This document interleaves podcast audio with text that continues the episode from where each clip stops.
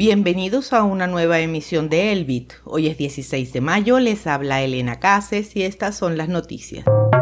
Los ministros de Finanzas del G7 discuten regulación de criptoactivos antes de la cumbre de Japón la próxima semana.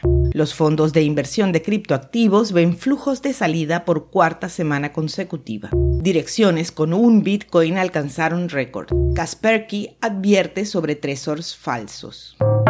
El curso Master in Lightning Network de la librería de Satoshi comienza el próximo 6 de junio. Ya te puedes inscribir en libreriadesatoshi.com.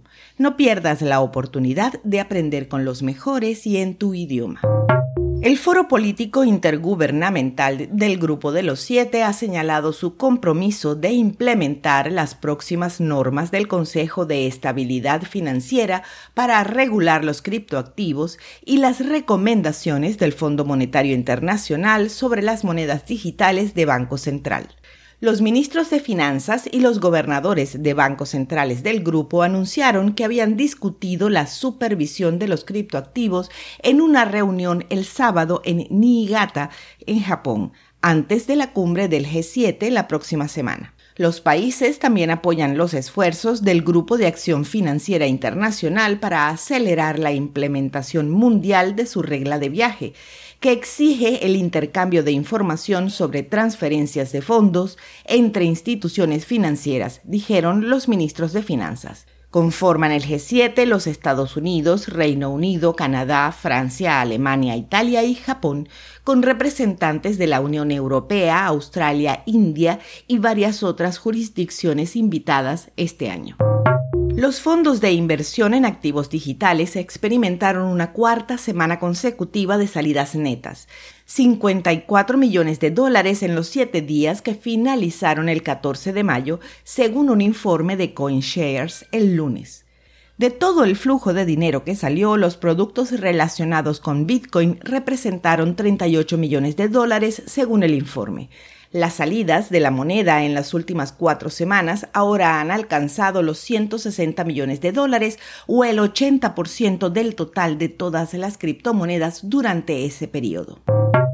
Bitcoin ha marcado otro hito importante. La cantidad de direcciones que contienen al menos una moneda alcanzó un máximo histórico por encima del millón. Según datos de Glassnode, la hazaña se registró el 13 de mayo, lo que indica un creciente interés a pesar de la volatilidad de los precios y el mercado bajista. Esto ocurre unos 15 meses después de que estas billeteras alcanzaron las 800.000 en febrero de 2022. Además, la cantidad de direcciones que no están en cero ha crecido más del 15% en los últimos 15 meses.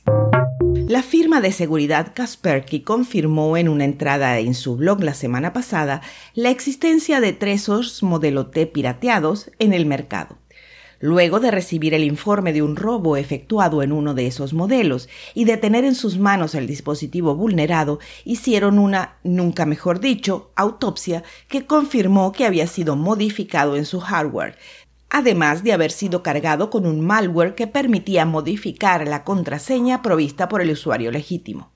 El monedero fue adquirido de un proveedor de confianza en un sitio de ventas por anuncios clasificados y parecía auténtico en todos sus aspectos, incluyendo las pegantinas holográficas y las pantallas de validación del software.